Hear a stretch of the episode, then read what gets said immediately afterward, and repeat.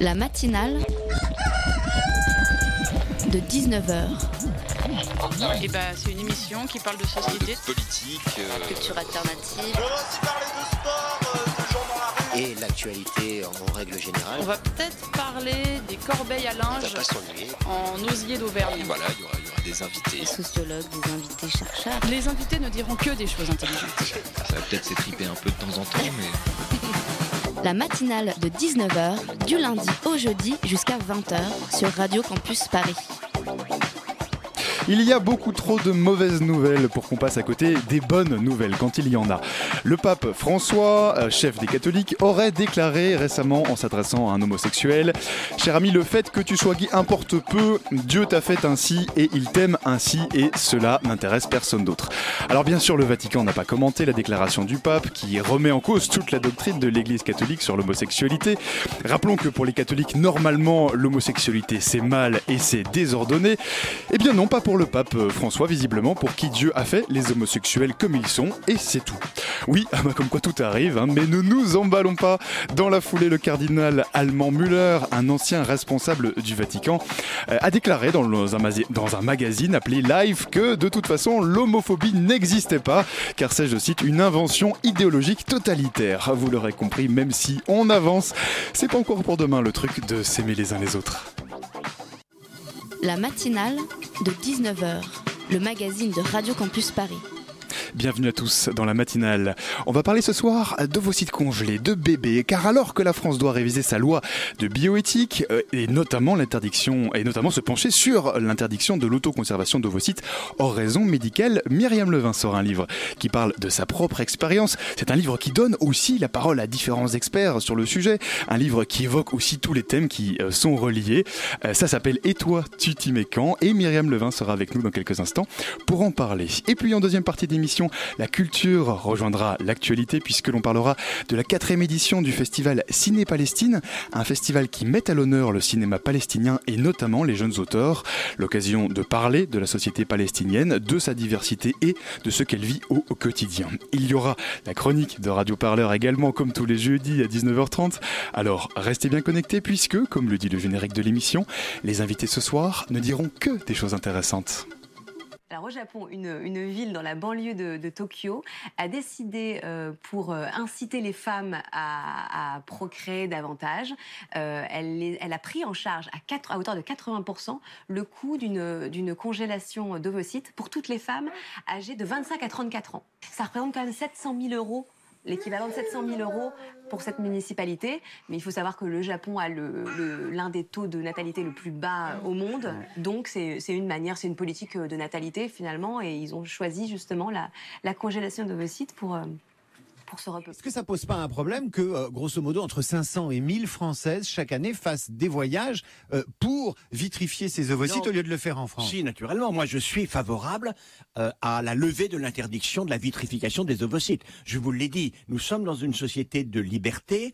Les femmes peuvent gérer euh, leur carrière, peuvent gérer leur vie personnelle. Je vous ai dit, il y a une diversité de raisons pour vitrifier les ovocytes. Vous savez, en termes de loi, de bioéthique, la question qui vaut se poser, c'est de quel droit va-t-on interdire cela alors qu'on peut le faire? Pourquoi va-t-on imposer aux femmes qui veulent le faire, sans les en empêcher d'aucune manière, d'aller en Espagne ou en Belgique ou en Angleterre? Honnêtement, on est totalement incapable de trouver une raison pour l'interdire. C'était Axel Kahn, un, médecin qu'on entendait euh, juste à l'instant. Alors, euh, on pose la question ce soir. hein. Les femmes sont-elles condamnées à ne plus faire d'enfants après 35 ans? Si on, on la pose cette question, c'est parce qu'aujourd'hui, les Françaises pour qui le tic-tac de l'horloge biologique devient un problème doivent se rendre en Belgique ou en Espagne pour autoconserver leurs ovocytes en vue de garder des chances d'être mère plus tard. Myriam Levin, bonsoir. Bonsoir. Alors vous êtes journaliste, euh, entre autres choses, et vous avez sorti donc un livre intitulé Et toi, tu t'y mets quand? qui détaille alors non seulement votre aventure personnelle, à savoir la vitrification de vos ovocytes, euh, mais également plein d'autres sujets. On va euh, essayer de, de défricher tout ça avec vous ce soir. Mais avec nous aussi en studio, Anna de la rédaction de Radio Campus Paris. Bonsoir Anna. Bonsoir. Alors les, les premiers mots de votre livre, euh, Myriam Levin, euh, plus exactement le premier chapitre, c'est 35 ans date de péremption. C'est le, le voilà Point premier chapitre. d'interrogation. Point d'interrogation. Merci, Gérard, effectivement, merci de le préciser. Euh, concrètement, ça, ça veut dire quoi? Euh, Aujourd'hui, quand on est une femme et qu'on a plus de 35 ans, on est périmé en quelque sorte. Évidemment, je pose le point, je mets le point d'interrogation parce que je suis pas d'accord avec ça. Euh, c'est une question qui se pose scientifiquement. En fait, 35 ans, c'est l'âge statistique à partir duquel les médecins diagnostiquent une baisse générale de fertilité pour les femmes. Mais c'est une statistique, donc il y a des femmes pour qui ce sera plus tard, d'autres pour qui ce sera plus tôt. Mais c'est vrai que eux, ils alertent sur cet âge pour au moins commencer à s'interroger. Ça veut pas dire qu'on peut plus faire d'enfants après 35 ans, ça se saurait. La vraie date butoir qui revenait, c'était beaucoup 40 ans, âge à partir duquel ça devient compliqué.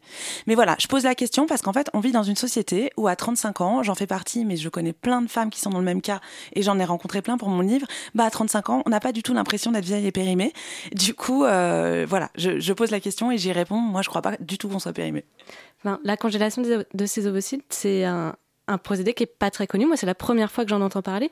Euh, et vous, quand est-ce que vous en avez entendu parler pour la première fois C'est vrai que c'est quelque chose qui est encore très confidentiel et c'est pour ça que j'ai voulu écrire ce livre pour euh, faire connaître ce sujet, euh, en parler. Après tout, je suis journaliste, hein, donc mon rôle c'est de donner de l'information.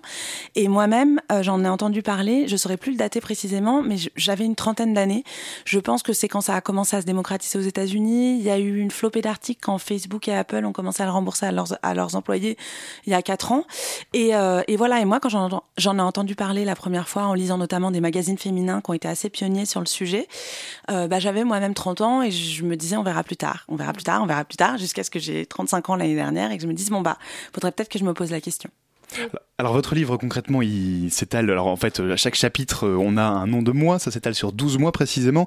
Euh, Dans une première partie d'abord vous décrivez un peu votre expérience, ça commence comment?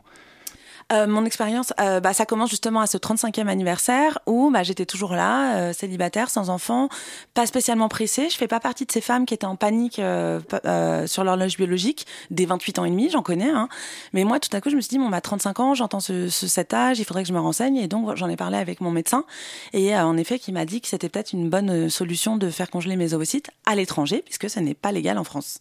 Et justement, 35 ans, ça paraît très jeune, mais du coup, en- enfin, quel est l'âge idéal pour faire cette, euh, cette opération? Parce qu'on Bah, déjà, en fait, le message que je fais passer dans le livre, c'est que tout ça, c'est un peu une loterie. Ça dépend de chaque femme. C'est ce que les médecins n'ont cessé de me répéter. Tant qu'on n'essaye pas d'être enceinte, on ne sait pas. Donc, en fait, je pense que c'est important que chaque femme commence à un peu se poser la question.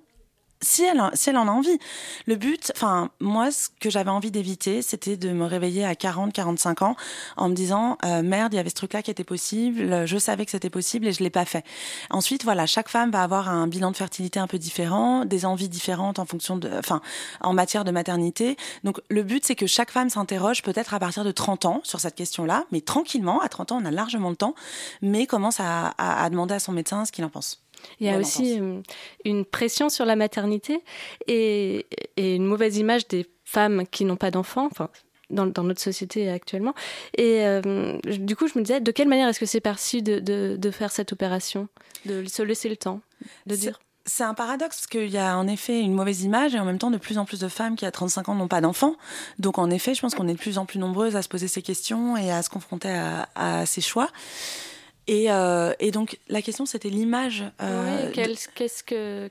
Enfin, comment est-ce que c'est reçu euh, C'est difficile parce que ça reste très confidentiel. Moi, je sais que je le dis aussi dans le livre. euh, globalement, j'ai été très soutenue dans cette démarche et je crois que c'est le cas de, de beaucoup de gens. Mais ça reste euh, quelque chose de très peu connu. Donc, il y a aussi des détracteurs qui parlent parfois, je trouve, sans savoir. Euh, je compte pas les remarques négatives que j'ai entendues pour le coup euh, sur l'insémination artificielle parce que parfois certaines personnes croyaient que je me lançais là-dedans alors que ça n'a rien à voir. Donc, il y a un énorme travail d'information, de, pédagogie, de vulgarisation de tout ça à faire. Oui, alors d'ailleurs, vous précisez bien qu'il s'agit d'un pari sur l'avenir. A priori, quand on autocongèle euh, ses ovocytes, c'est pas du tout une assurance euh, euh, qu'on aura un bébé plus tard. Justement, vous parlez de pédagogie. euh, concrètement, comment ça se passe? Quand on veut autocongeler ses ovocytes, bon, déjà, on va à l'étranger euh, pour Alors, le faire. Autoconserver, et congelé. Non, mais voilà, c'est compliqué. Même moi, j'ai mis du temps avant de comprendre les termes. Donc, comment ça se passe Pardon. Euh, eh ben, moi, j'ai eu de la chance d'avoir un médecin français qui m'a accompagné pendant toute la procédure. Donc, c'était super de pouvoir en parler ici, poser plein de questions. Il m'a fait les ordonnances de pas mal d'examens. Et surtout, c'était super de pas me sentir seule là-dedans. Parce que 80% des femmes qui le font, je crois, sont célibataires. Donc, c'est vraiment des questionnements qu'on a seuls. Donc, être accompagnée, c'est chouette. Ensuite, il y a des femmes qui n'ont pas de médecin qui les accompagne. Et euh, il y a, euh, moi, je l'ai fait en Espagne euh, il y avait euh, évidemment, enfin, on était, j'étais en contact téléphonique avec du personnel médical là-bas. Mais du coup, voilà, il y a Internet, il y a le téléphone, euh, un médecin en France encore mieux. Et ensuite, en fait, ça se passe concrètement. Il y a quelques examens préalables à faire, prise de sang, échographie, pour savoir un peu où on en est. Parce que si moi j'avais découvert que ma réserve ovarienne était vraiment trop basse, je me serais pas lancée là-dedans. Faut le faire si ça vaut le coup, et donc savoir un peu où on en est. Et une fois que c'est fait, donc on prend contact avec la clinique, on y va une fois pour vérifier que tout va bien. Et après, euh, c'est à nous de décider, enfin ça a été à moi de décider, voilà, tel cycle, je me sens prête. Et après, on est suivi pendant 15 jours. Euh, pendant 15 jours, on fait un traitement hormonal, une piqûre par jour, euh, puis deux dans la deuxième partie du traitement. Et on est suivi par Barcelone par téléphone. Et à un moment, ils nous disent, Barcelone ou Bruxelles, hein, bien sûr, ou Londres, et ils nous disent, c'est bon, vous pouvez venir dans les 36 heures. Donc là, faut prendre un billet d'avion débarquer dans les 36 heures. Express, un aller-retour. Voilà, euh, voyage un peu bizarre. J'avais jamais pris des billets d'avion comme ça. Euh, C'était pas les, des vacances habituelles, mais moi qui connais bien l'Espagne. Mais voilà, et ensuite euh, bloc opératoire, anesthésie générale quand même, mais du coup c'est un dollar et on se réveille et euh, moi j'avais. C'est quel? Aucune séquelle. Très fatiguée après quand même, l'anesthésie générale. Puis je pense le stress, le traitement hormonal est pas forcément. Euh, enfin, sur la fin, c'était un peu bizarre. On pourra en parler. Et chaque femme le supporte différemment. Mais donc voilà. Et au terme de cette opération-là, on vous dit voilà, félicitations, vous avez euh, du coup euh, des ovocytes à votre disposition. Exactement. Et voilà. Et moi, la médecin est tout de suite venue me dire c'est super, vous aurez pas besoin de le refaire. Ce qui est pas une évidence d'ailleurs. Stress. Enfin, vous... d'ailleurs par rapport au nombre aussi. Oui. Alors en fait, ça, je me rendais pas compte. moi, comme j'avais presque 36 ans euh, on conseille d'en avoir plutôt une vingtaine. Donc moi, j'en ai eu 13, qui est bien, mais du coup, peut-être que je devrais le refaire une deuxième fois. Faut voir. C'est des arbitrages, c'est un budget. Euh, voilà. C'est et ensuite, il y en a qui en ont moins, il y en a qui en ont plus. C'est la loterie en fait. Tant qu'on sort pas de la salle d'opération et qu'on se réveille pas de la nécessité générale, on sait pas. moi, j'ai eu le stress jusqu'au bout euh, de peut-être avoir fait ça pour rien. Et après, ces ovocytes sont à votre disposition, quelque sorte, si plus tard vous voulez du coup avoir recours à une fécondation in vitro. Voilà, parce que c'est vrai que j'ai pas rappelé la base que moi je connaissais pas, mais en fait, ce qu'on sait c'est que la fertilité des femmes, euh, l'indicateur de la fertilité des femmes, c'est pas la ménopause, c'est pas le vieillissement de l'appareil reproductif, c'est le vieillissement des ovocytes, donc les ovules, c'est la même chose, hein, et qui commence clairement à chuter à partir de 35 ans, d'où l'âge. Et donc, les, faire congeler permet de, mettre ce vieillissement sur pause et de les garder le plus jeune possible pour. Alors, c'est pour ça que c'est beaucoup de si. C'est si euh, à la quarantaine passée, euh, j'ai envie d'avoir un enfant, si j'arrive pas à en avoir, si, si, si, j'ai cette option de faire décongeler mes ovocytes plus jeunes et de d'avoir euh, un maximum de chances de réussir une fécondation in vitro. Et si on a aussi, euh, et si on, pardon, on a assez d'argent, euh, Myriam Levin, parce que la question du coup, vous l'évoquez, une opération comme ça, c'est environ quoi, 2500 euros Voilà, plus le traitement hormonal que, qui, moi, a été pris en charge par la Sécu parce que mon médecin français m'a fait l'ordonnance. Je rappelle que les, les couples hétérosexuels qui ont accès à la fécondation in vitro, eux, peuvent avoir accès à cette ordonnance. Donc il y a une petite inégalité là-dessus. Et euh, voilà, donc en gros, c'est entre 4 et 6 000 euros euh, pour aller faire congeler ces ovocytes.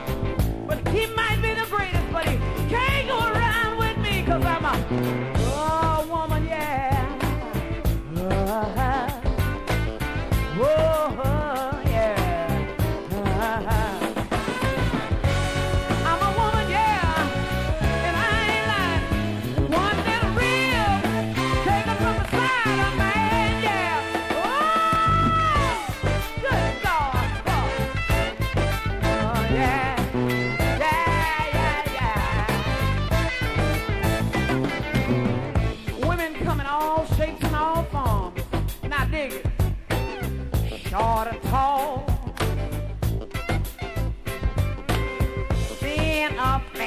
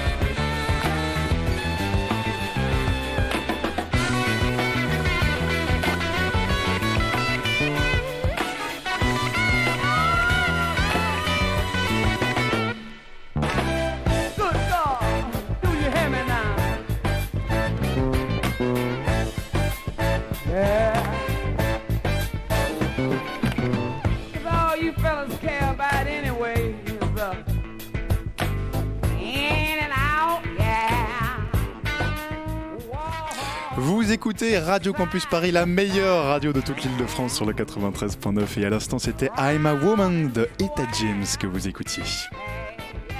La matinale de 19h du lundi au jeudi jusqu'à 20h sur Radio Campus Paris. On est toujours en compagnie de Myriam Levin, l'auteur du livre Et toi, tu t'y mets quand? Un livre qui nous plonge dans une expérience singulière et plutôt contemporaine, la congélation de ces ovocytes.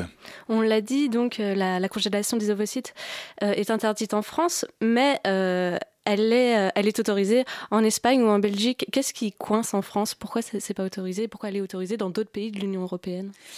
C'est une question à laquelle je n'ai malheureusement toujours pas la réponse et je trouve ça assez incompréhensible que ce soit toujours pas autorisé en France, puisqu'en fait les médecins savent euh, la faire, parce qu'elle est autorisée quand même. Il faut le dire, dans certains cas très précis, l'autoconservation, voilà. C'est ce que j'allais. Elle est autorisée dans, pour, des femmes qui ont des pathologies euh, mettant en danger leur fertilité, donc euh, l'endométriose ou des cancers pour lesquels elles font des chimiothérapies qui peuvent euh, voilà, menacer leur fertilité. C'est même remboursé dans ce cas-là par Voilà, ailleurs. c'est pris par- en charge, c'est fait d'office. Donc, euh, il y a quand même des femmes qui le font en France dans ces cas-là. Mais l'autoconservation sociétale, pour des femmes qui n'ont pas le bon partenaire et qui voient le temps passer et qui veulent mettre toutes les chances de leur côté d'avoir des enfants plus tard, est interdite en France alors qu'elle est autorisée dans pas mal de pays, à commencer aussi par les États-Unis. Donc, on a pas mal de retours d'expérience. Et voilà, c'est très bizarre, sachant qu'on a été les premiers à pratiquer de la PMA dans le monde. Et du coup, les freins, je pense, sont euh, peut-être euh, politiques, idéologiques, je sais pas trop, c'est un peu diffus. Moi, je me demande si on touche pas quand même à la peur ancestrale de notre inconscient collectif qui est qu'un jour les femmes fassent des enfants sans les hommes, ce qui n'est quand même pas le cas. non Jamais, mais jamais Voilà, c'est une grande peur en fait, et j'en parle dans mon livre, et c'est pour ça que c'est aussi, je trouve, un enjeu féministe que les femmes puissent se réapproprier le droit de disposer de leur corps. Je vois pas pourquoi on n'aurait pas le droit si on en a envie, surtout qu'en général, c'est des trentenaires euh, presque cadras qui décident de faire ça. C'est pas des gamines, elles ont bien réfléchi à, leur- à la question. Je vois pas pourquoi elles n'auraient pas le droit de le faire, quitte à le payer, enfin voilà, euh, à le payer de leur poche. La plupart sont prêtes à le payer, mais pour ça, il faut avoir le droit de le faire. Surtout que ça a un coût et ça a un coût non seulement financier mais aussi, euh, enfin, il y a psychologique. Voilà, Voilà, c'est une démarche qui est pas, for- c'est une décision qui est pas forcément facile à prendre. Euh, on ne sait pas du tout si on s'en servira. Pour l'instant, la plupart des femmes qui le font ne s'en servent pas, soit parce qu'elles n'ont pas d'enfants, soit parce que finalement elles ont des enfants naturellement. Donc c'est des vrais, pa- c'est un vrai pari. Donc c'est une vraie décision et c'est aussi pour ça que plein de femmes le font pas parce qu'elles se disent je vais pas m'infliger un traitement hormonal, dépenser des milliers d'euros pour quelque chose qui me servira peut-être jamais. Donc de toute façon, ça concerne une minorité de femmes et ça concernera toujours une minorité de femmes, je pense, puisque aucune femme, euh, si elle peut faire un enfant naturellement, va choisir la médicalisation euh, juste pour gagner un an ou deux. C'est juste qu'en général, les femmes n'ont pas le bon partenaire à l'instant T. Et euh, vous parlez aussi de hum, Apple et de Facebook où les femmes, enfin, il y a- enfin, elles sont employées là-bas et ils font On des leur rembourse.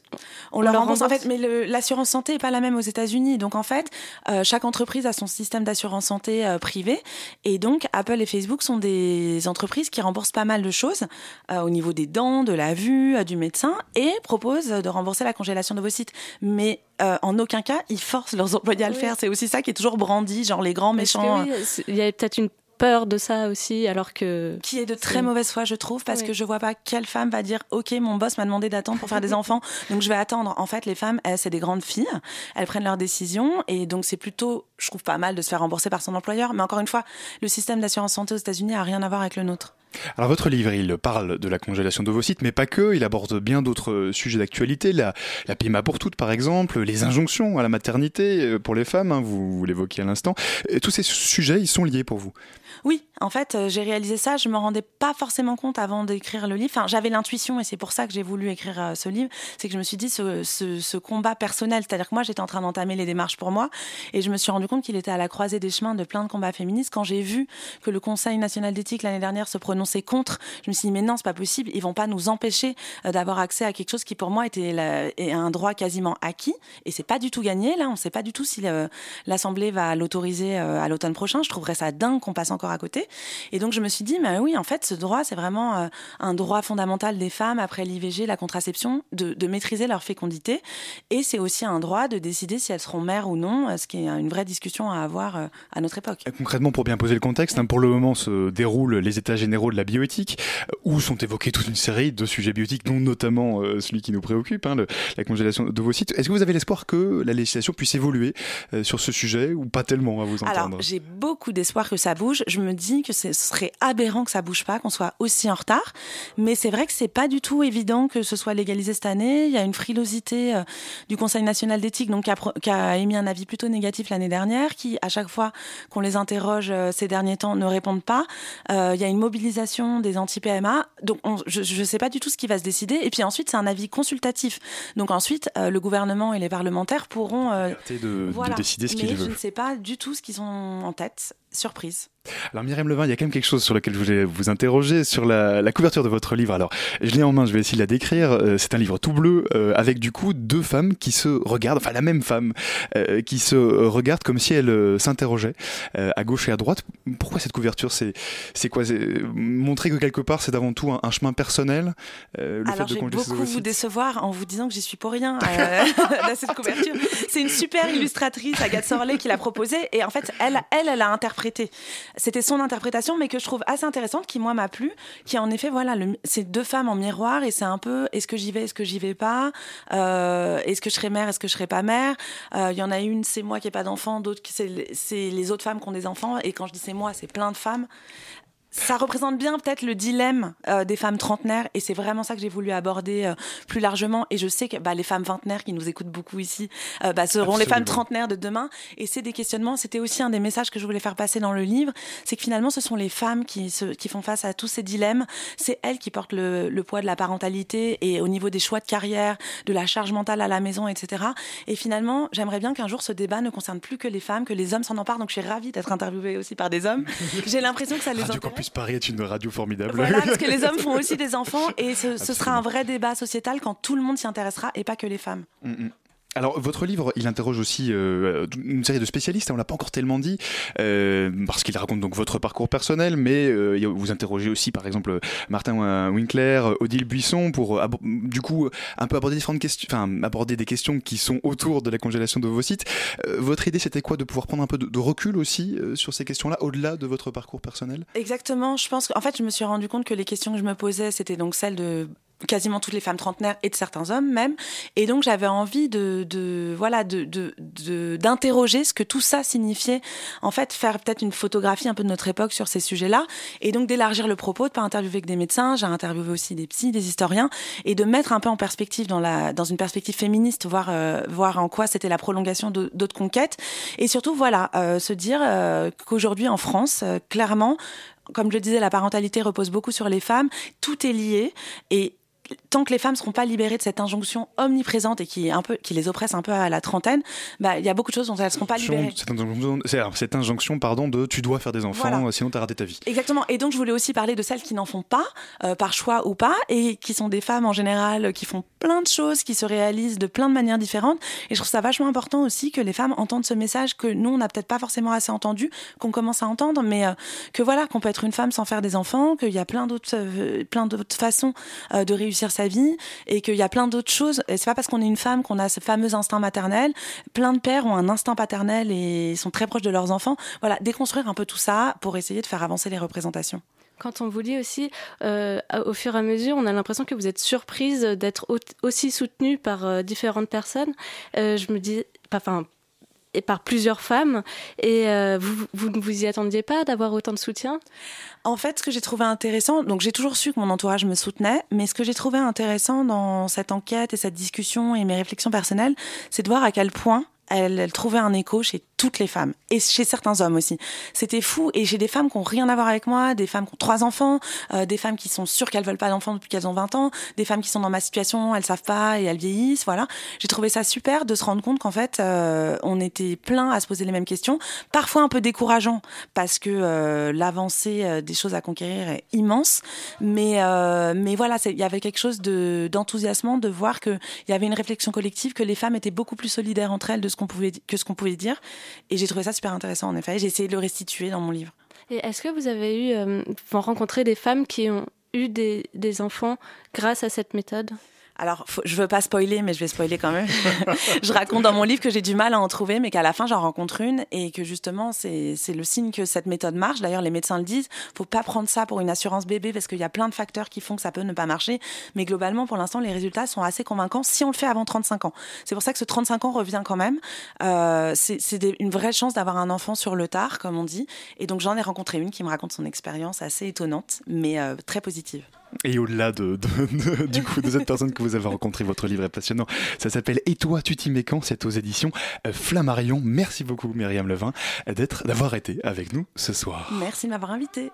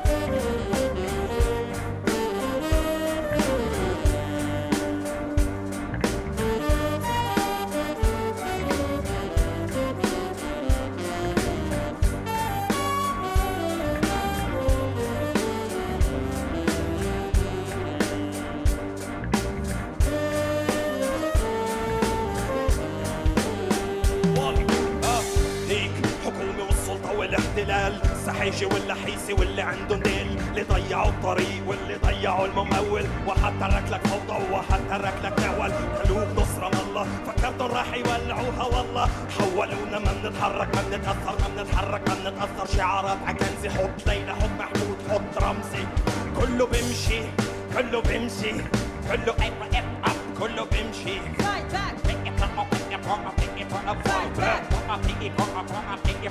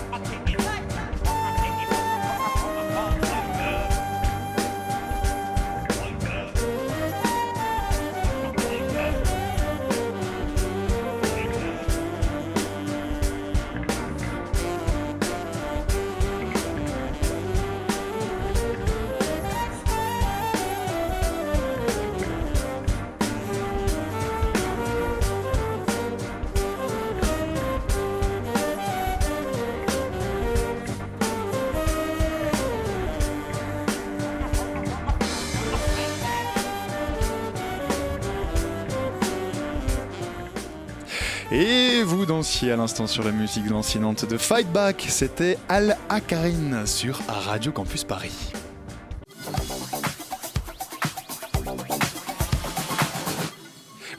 Écoutez Radio Campus Paris sur le 93.9 dans toute l'île de France.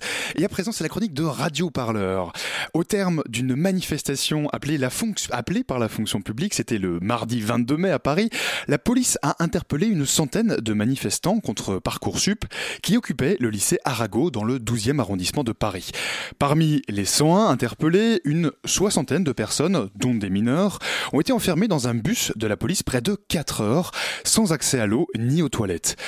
Rassemblement en soutien aux personnes interpellées a été organisé le lendemain à Nation. Notre partenaire Radio Parleur y était et vous livre un petit aperçu sonore de ce rassemblement. Nation, le 23 mai. Un rassemblement est organisé en soutien aux lycéens arrêtés lors de l'occupation du lycée Arago.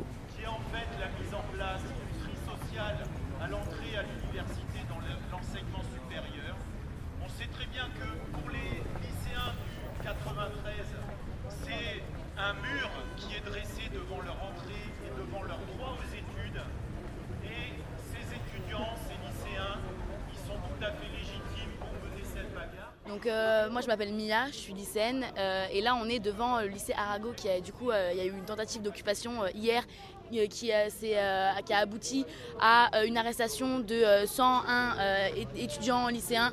On n'a pas de nouvelles d'eux depuis, euh, près de 24 heures et euh, donc du coup aujourd'hui c'est un rassemblement de, soutien pour, euh, ces, étudiants lycéens qui se sont fait arrêter et qui sont en garde à vue actuellement.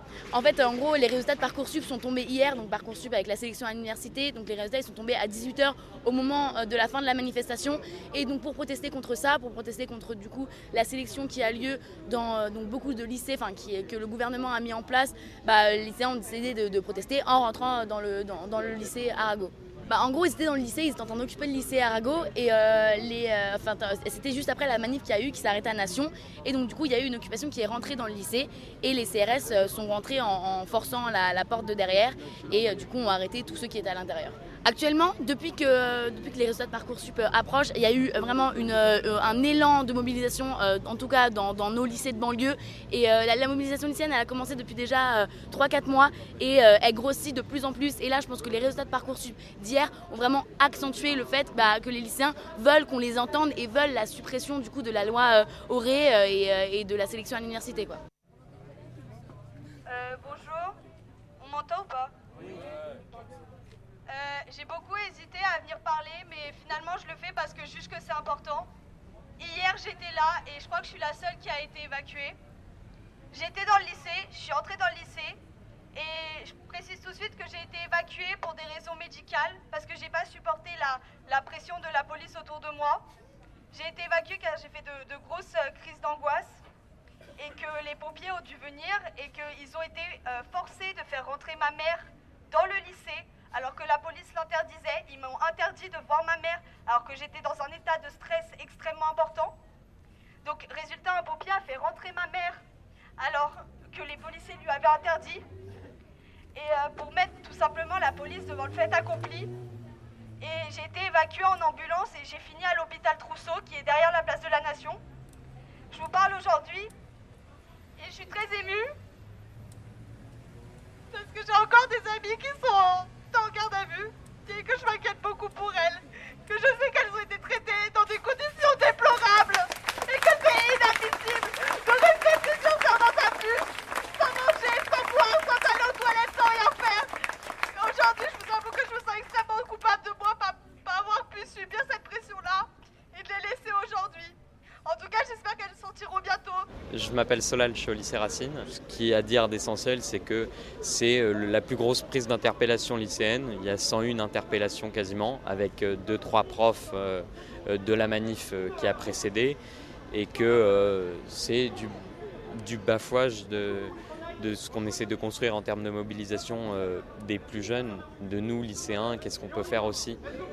Je pense que le gouvernement commet une erreur très simple, c'est que plus il va essayer de réprimer, plus il y aura une mobilisation forte. hein.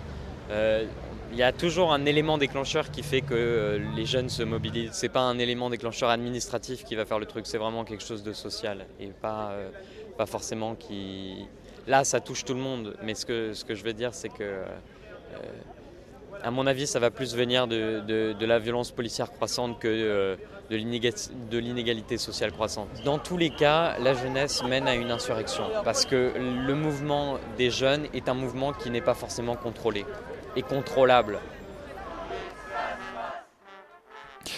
Et on apprend ce soir que toutes les gardes à vue des mineurs ont été levées, 27 mineurs ont été déférés et sur ces 27 mineurs, 14 vont être présentés à un juge des enfants pour une mise en examen éventuelle.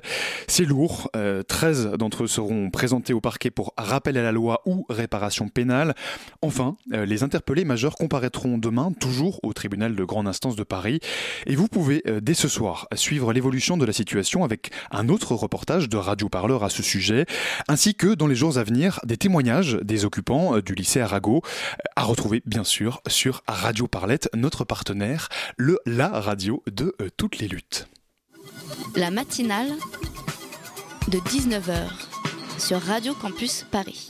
Et à, par- et à présent, on va parler de culture et de cinéma, une culture qui parfois euh, fait écho à l'actualité, puisqu'on reçoit ce soir euh, Fida Al-Junaidi à l'occasion de la quatrième édition euh, du festival Ciné-Palestine, un festival qui met à l'honneur le cinéma palestinien et notamment les jeunes auteurs. L'occasion de parler de la société palestinienne et de ce qu'elle vit au quotidien aussi.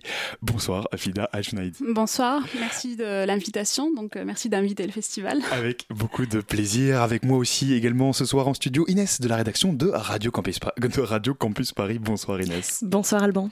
Alors euh, Fida Al-Junaidi, c'est la quatrième édition de votre festival, le festival Ciné Palestine. Euh, est-ce que cette année, le, le contexte, je l'évoquais à l'instant, le contexte qui est lourd en Palestine, est-ce qu'il change quelque chose au festival? Alors, euh, le contexte qui est euh, qui, actuel euh, n'a pas n'a pas influencé la programmation parce que puisqu'on la prépare depuis depuis des mois, hein, depuis la fin de l'année dernière. Mais ce- cependant, c'est quand même aussi ça suit aussi l'actualité vu que c'est la 70e, c'est le 70e euh, anniversaire de de la Nakba. Donc pour nous, qui est également la création, la, la commémoration de la création de l'État d'Israël. Et donc nous, on a fait une programmation, on a fait de cette commémoration-là une ligne directrice de la programmation de cette année. Donc on a réservé un bon nombre de séances euh, pour des films euh, réalisés par des Palestiniens euh, pour leur donner la parole euh, et euh, autour donc de cette question-là qui est une question centrale de l'histoire palestinienne, euh, qui est aussi c'est c'est un process en continu avec la colonisation continue. Et ce qu'on voit justement dans les conséquences, c'est l'actualité du jour et donc la, la, la conséquence, c'est la dizaines grande, de morts avec des la euh, grande un- un marche de blessés. retour justement euh, si, si on évoque cette actualité là parce que effectivement il y a eu euh, plusieurs victimes euh, donc euh, juste parce que elle était en train de manifester euh, euh, pacifiquement sur la ligne de séparation avec de- de- une ligne en fait militaire hein, entre Gaza une ligne militaire israélienne euh, Suite déménagement de l'ambassade de- de- des États-Unis à en fait, en, en réalité, cette marche-là a démarré le 30 mars. Ça n'a pas démarré avec cette proclamation-là. Ça a démarré parce que c'est euh, c'était c'est un jour, euh, c'est la journée de la terre palestinienne euh, euh, qui euh, au- aussi un événement tragique de l'histoire palestinienne. Et euh, donc c'était censé se poursuivre jusqu'au 15 mai, euh, le jour de, anniversaire de la création de l'État d'Israël et donc de la catastrophe pour nous. Et en fait, la marche, elle était, euh, elle est, euh, les, euh, habitants de Gaza, euh, ils l'ont appelée la marche du Grand Retour parce que euh, une bonne partie des habitants de Gaza sont des réfugiés. Donc en fait, suite à la création de- d'Israël entre 1947 et 1949, euh, pourquoi on l'appelle la Nakba C'est parce qu'il y a eu euh, à peu près euh, 750 000 Palestiniens qui ont été euh, expulsés de leur terre euh, d'origine. Il y a eu des centaines de villages palestiniens détruits euh, à cette époque-là. Donc, euh, et, euh, et après, il s'en est suivi euh, d'autres expulsions euh, en 67, etc., etc. Et donc, la grande marche du retour, c'est la volonté de ces familles-là qui sont encore dans des camps de réfugiés euh, de retourner chez eux. Euh, Et ça, c'est du coup, c'est le contexte dans lequel euh, va s'ouvrir votre festival. c'est le contexte dans lequel va s'ouvrir notre festival et surtout qu'en fait il y a des journalistes qui ont été euh, aussi euh, tués euh, euh, lors de ces manifestations-là, dont un Yasser, euh, alors je ne, veux, euh, je ne me rappelle plus exactement de son nom, mais lui par exemple il a aussi participé à un des films que euh, nous aurions pu justement présenter euh, cette année. Donc en fait il fait, enfin il est connu aussi dans le milieu du cinéma palestinien. Alors Fida, cette année, le festival s'ouvre avec le film euh, The Reports on Sarah and Salim, euh, en avant-première euh, en France. Le film sera programmé une deuxième fois au cours euh, du festival. Quel est le signal que vous voulez envoyer euh, avec ce film? Euh, D'abord, c'est une, euh, une donc cette année. Enfin, je ne sais pas si vous avez euh, remarqué dans le dans, dans le programme. En fait, il y a beaucoup de, fic- de beaucoup de documentaires. On n'a prévu que de fiction, et c'est euh, l'une des, euh, des des seules fictions de bonne qualité qui qui est sortie en fait cette année, qui a reçu un prix au festival de, de Rotterdam aussi, donc un prix international. Juste l'histoire, le synopsis, c'est l'histoire d'une relation amoureuse d'un couple mixte. hein, Oui, je euh, rappelle. d'un- une histoire d'un, on va dire, extra-conjugale entre un Palestinien et une Israélienne. Euh, L'histoire en elle-même, en fait, c'est une histoire comme une autre. hein, c'est une histoire euh, qui aurait pu se passer euh, n'importe où. C'est juste que le, contexte fait que ça crée aussi un problème politique. Et ce qu'on voit à travers ce film, c'est aussi le quotidien des Palestiniens. On voit aussi également l'occupation, toutes les problématiques que, que rencontrent les Palestiniens aussi dans un contexte d'occupation. Ça peut être aussi une, une lueur d'espoir, non? Non, pas trop. non. pas dans le, on va dire euh, pas dans le ce n'est pas des couples mixtes quoi. Euh, alors c'est une relation extra-conjugale. En fait il faut vraiment voir le film pour comprendre le contexte. Alors un peu d'espoir dans un contexte où euh, nous on pense que euh, il n'y a pas vraiment de justice pour qu'il y ait vraiment d'espoir. Donc sans justice on ne peut pas parler d'espoir on ne peut pas parler de paix. Et donc en fait euh, non ce n'est pas euh, ce n'est pas euh, un message d'espoir hein, mais ce n'est pas forcément un message d'espoir que comme vous vous l'entendez hein, donc mais tout le festival de cinéma palestinien est en lui-même un message d'espoir parce que les Palestiniens continuent à créer et parce que c'est une sorte aussi de s'affirmer et de résister euh, au travers de leur art. Euh, Fidel justement, euh, comment est-ce qu'il se porte le cinéma palestinien aujourd'hui? Euh, alors, euh, le cinéma palestinien, d'abord, en fait, si on a décidé de créer ce festival, c'est parce que il y a une euh, grande production palestinienne, cinématographique palestinienne de qualité, euh, qui n'était pas vraiment proposée au public français et parisien en particulier. Euh, Contexte, Malgré le contexte. économique, social, politique, Malgré le a- contexte, oui, parce qu'en fait, donc c'est un, cinéma très effervescent. Il y a beaucoup de films qui sont passés dans des festivals internationaux et qui ont été primés par des prix quand même très prestigieux.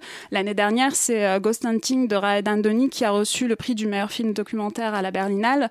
Euh, cette année, c'est euh, justement The Reports on Sarah and Selim qui a reçu le prix du jury et le prix du public pour le festival de Rotterdam. Chaque année, donc en fait, il y a au moins un ou deux films qui sont consacrés dans ce type, dans des festivals internationaux. Donc en fait, c'est vraiment un cinéma de, très très très grande qualité. Et alors, pour la première fois, en parlant de festival, au Festival de Cannes cette année, il y a eu un pavillon palestinien euh, avec euh, 10 projets de, films qui étaient présentés. Euh, en quoi c'est un événement marquant?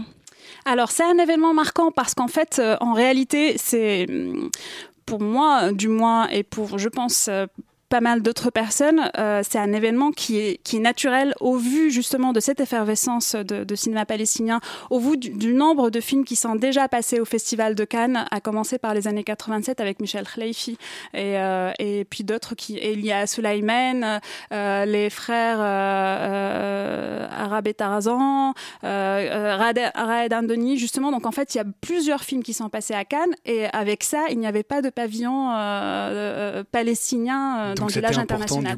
C'était très important justement de production. pouvoir mettre en avant cette production et c'est surtout que cet événement-là, ce pavillon-là, a aussi marqué la création de la Palestine Film Institute, qui sera euh, en fait, la, la- on va dire, euh, l'organisme qui va gérer, euh, qui sera le, on va dire, le, le porte-parole d'une certaine manière de- du cinéma palestinien, qui Le va ci- englober le cinéma palestinien, qui, restera un, un- un organisme indépendant, une institution indépendante, mais qui sera également supporté par, euh, par l'autorité palestinienne. Est-ce que le cinéma peut contribuer à faire changer les choses? Eh ben, clairement, oui. Euh, moi, j'y crois et je pense que je ne suis pas la seule et je pense que tous, euh, tous les membres du comité y croient et tout le public qui vient aussi nous voir euh, y croit.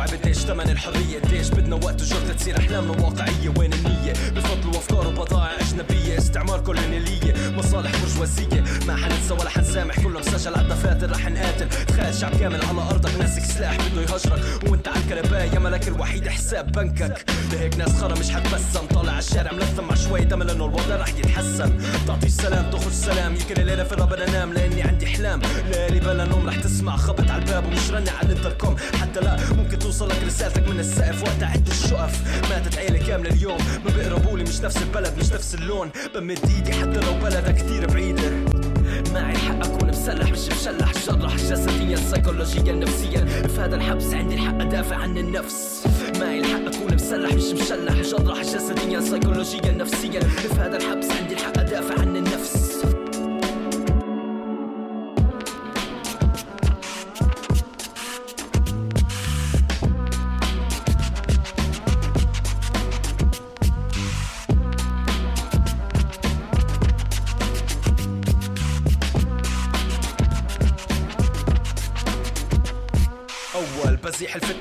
والفساد عن طريقي عشان أوصل عدوي الحقيقي. بحاول يسكتني بلقمة بعد ما شردي لبسني تهمة اللي عاش الشاف غير غسيل دماغ عنصرية ومعاناة كمان يوم فلسطين كمان حلقة مستوطن حرق الشجرة. حرب أهلية وسخة في رأسي عم تدخل الطلقة. أيوه هيك شوف كيف Vous écoutiez à l'instant Fiadal Abs de Stormtrap sur le 93.9 sur Radio Campus Paris.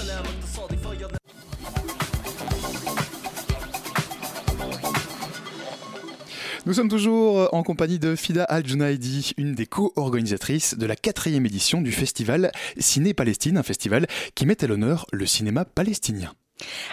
Euh, FIDA, les 28 et 29 euh, mai prochains, c'est euh, la nouveauté de cette édition. Il y aura les FCP Industry Days euh, à la Cité internationale des arts, destinés donc plus aux professionnels de la production audiovisuelle. De quoi s'agit-il exactement? Quel est l'objectif de cet événement?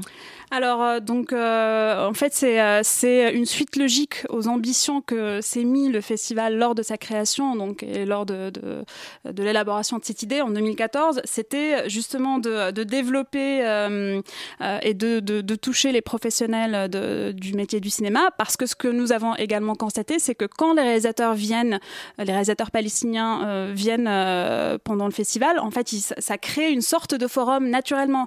Parce que ce qu'il faut comprendre, c'est que nous, on projette des, des- du cinéma palestinien de réalisateurs qui viennent d'un peu partout dans le monde au vu De la réalité palestinienne. Donc il y a des films qui sont réalisés de la Palestine en Cisjordanie, de Gaza, euh, de, de 48, donc d'Israël, de l'intérieur, et euh, d'autres films donc de réalisateurs palestiniens qui vivent euh, en dehors de la Palestine, donc la diaspora, comme vous l'avez très bien dit. Donc naturellement, le festival est devenu un forum, et donc cette année, euh, euh, on a lancé cette première édition, donc qui sera euh, des rencontres, qui euh, donc qui est dédiée aux professionnels du cinéma palestinien. Ça sera aussi des euh, un moment où euh, les euh, réalisateurs et les professionnels du cinéma euh, euh, palestinien pourront, pourront, pourront euh, rencontrer des, euh, des professionnels du cinéma, Des euh, producteurs, des, par producteurs, distributeurs. Il y aura euh, des euh, case studies, des masterclass dédiés et aux, euh, aux euh, professionnels. Euh, il, y a- il y aura des tables rondes avec des distributeurs pour parler de la réalité, également de la, du financement du cinéma palestinien, de la distribution du cinéma palestinien qui, euh, qui a toujours eu du mal à, à distribuer. Euh, Le contexte, hein, c'est ça que vous nous dites, il n'y aura pas que des films, même si ce sera en fait, évidemment dans le... les Industry Days, il n'y aura pas de films, il y aura plutôt des études de cas, de ouais, films, des- de réalisateurs euh, palestiniens qui vont venir parler de, euh, euh, de la jeunesse de leur film, la réussite de leur film. Donc voilà, enfin pendant deux jours, ça sera vraiment des panels euh, professionnels avec des professionnels. Et, Et, et justement, est-ce que c'est difficile pour les cinéastes et, et documentaristes palestiniens de, de se faire financer? À quelle porte ils doivent frapper? Certainement pas Israël, je suppose. Est-ce qu'il y a une forme de censure? Enfin, quel est le contexte exactement euh, d'un point de vue professionnel? Alors, d'un point de vue professionnel, ça dépend d'où euh, le Palestinien et euh, d'où le réalisateur palestinien euh, vient. Donc, en général, il va frapper à la porte de, financeurs privés ou de, boîtes de production, typiquement bah, en Europe ou aux États-Unis, également dans les pays arabes. par exemple, la Doha Film Institute qui, finance. Il y a le AFA qui est l'Arab Fund for, for Culture, qui est un fonds libanais également qui peut financer des films. Euh, il y a voilà des organismes internationaux qui peuvent, euh, vers lesquels les, des, des réalisateurs palestiniens peuvent aller frapper à, à, à leur porte. Et puis il y a également des producteurs palestiniens indépendants qui essaient de mettre en place des petits fonds pour pour essayer d'aider euh, des réalisateurs palestiniens à financer leurs films. Mais c'est euh, encore loin euh, d'être euh, D'être tout à fait fonctionnel, on le suppose, et c'est euh, reste toujours un combat aussi, c'est en train d'évoluer, mais c'est en bonne voie. Bon, c'est donc le, c'est ce qui est plutôt une bonne nouvelle. Votre festival s'appelle le Festival Ciné Palestine. C'est la quatrième édition. On mettra bien sûr toutes les informations dans le, dans le podcast de la matinale euh, de 19h. Euh, D'ailleurs, euh, en- un dernier mot peut-être, mais votre comité d'organisation, j'ai cru comprendre qu'il était principalement composé de femmes. Donc c'est aussi un festival féminin, on peut le dire. C'est, euh, alors c'était euh, par un pur hasard, mais euh, effectivement le constat euh, est que euh, on est en majorité une majorité de femmes euh, à euh, organiser euh, le festival. Et ça aussi, c'est un signe d'espoir. Parrains, beaucoup de parrains. Et beaucoup de Parrains et de marraines également. Évidemment, je vous incite sur- à, à- vous allez voir le site internet de, votre festival, le festival euh, Ciné Palestine, pour en savoir davantage. Merci beaucoup, Fidel Adjouni, Adjounaidi, Oui. d'avoir été avec nous ce soir. Bah, merci à vous encore. La matinale de 19h sur Radio Campus Paris. Et pour bien terminer une émission sur Radio Campus Paris, il nous faut bien sûr parler littérature. Et c'est avec toi, Louise. Bonsoir. Et tu viens nous parler d'une des dernières nouveautés littéraires du moment. Ouais, pas n'importe laquelle. Ce livre dont je veux parler, c'est Noir n'est pas mon métier, le recueil des témoignages de 16 actrices françaises métisses et noires qui dénoncent la sous-représentation des femmes de couleur dans le cinéma français. Ce recueil est, apparu, est paru le 8 mai dernier aux éditions du Seuil. Au fait, Alban, tu as suivi le Festival de Cannes cette année? Je- un petit peu, mais je, je vois pas très bien le rapport avec la littérature. Eh bien, figure-toi que le 16 mai dernier, les 16 auteurs de Noir n'est pas mon métier ont été accueillis sur les marches du festival par Kadja Nin, chanteuse burundaise et membre du jury. Ensemble, elles étaient là pour promouvoir leurs livres et protester contre le racisme et le sexisme dans l'industrie du cinéma de notre pays. Absolument, oui, ça avait d'ailleurs fait, euh, fait la, la- la une des, des journaux, ça me rappelle quelque chose. Tu m'étonnes. En effet, le mouvement MeToo n'est pas loin. Dans une interview, Sonia Roland, qui a participé à la rédaction de Noir n'est pas mon métier, explique que, l'affaire Weinstein lui est, pas- lui est apparue comme une confirmation de la nécessité qu'elle avait d'écrire ce livre avec ses consoeurs. En parallèle, vous avez sûrement vu le discours de Kate Blanchett, présidente du jury cette année, et d'Agnès Varda, qui accompagnait la montée des marches de 82 femmes à Cannes le 12 mai. Discours dans lequel elle dénonçait les conditions dans lesquelles la femme est traitée dans l'industrie du cinéma et exigeait une égalisation des salaires des actrices et des acteurs. Tout ça pour dire que depuis cette fameuse affaire en octobre 2017, le cinéma mondial est chamboulé. Et on peut dire que c'est pas trop tôt. Aïssa Maïga, Firmin Richard et Sonia Roland sont les principales auteurs de Noir n'est pas mon métier.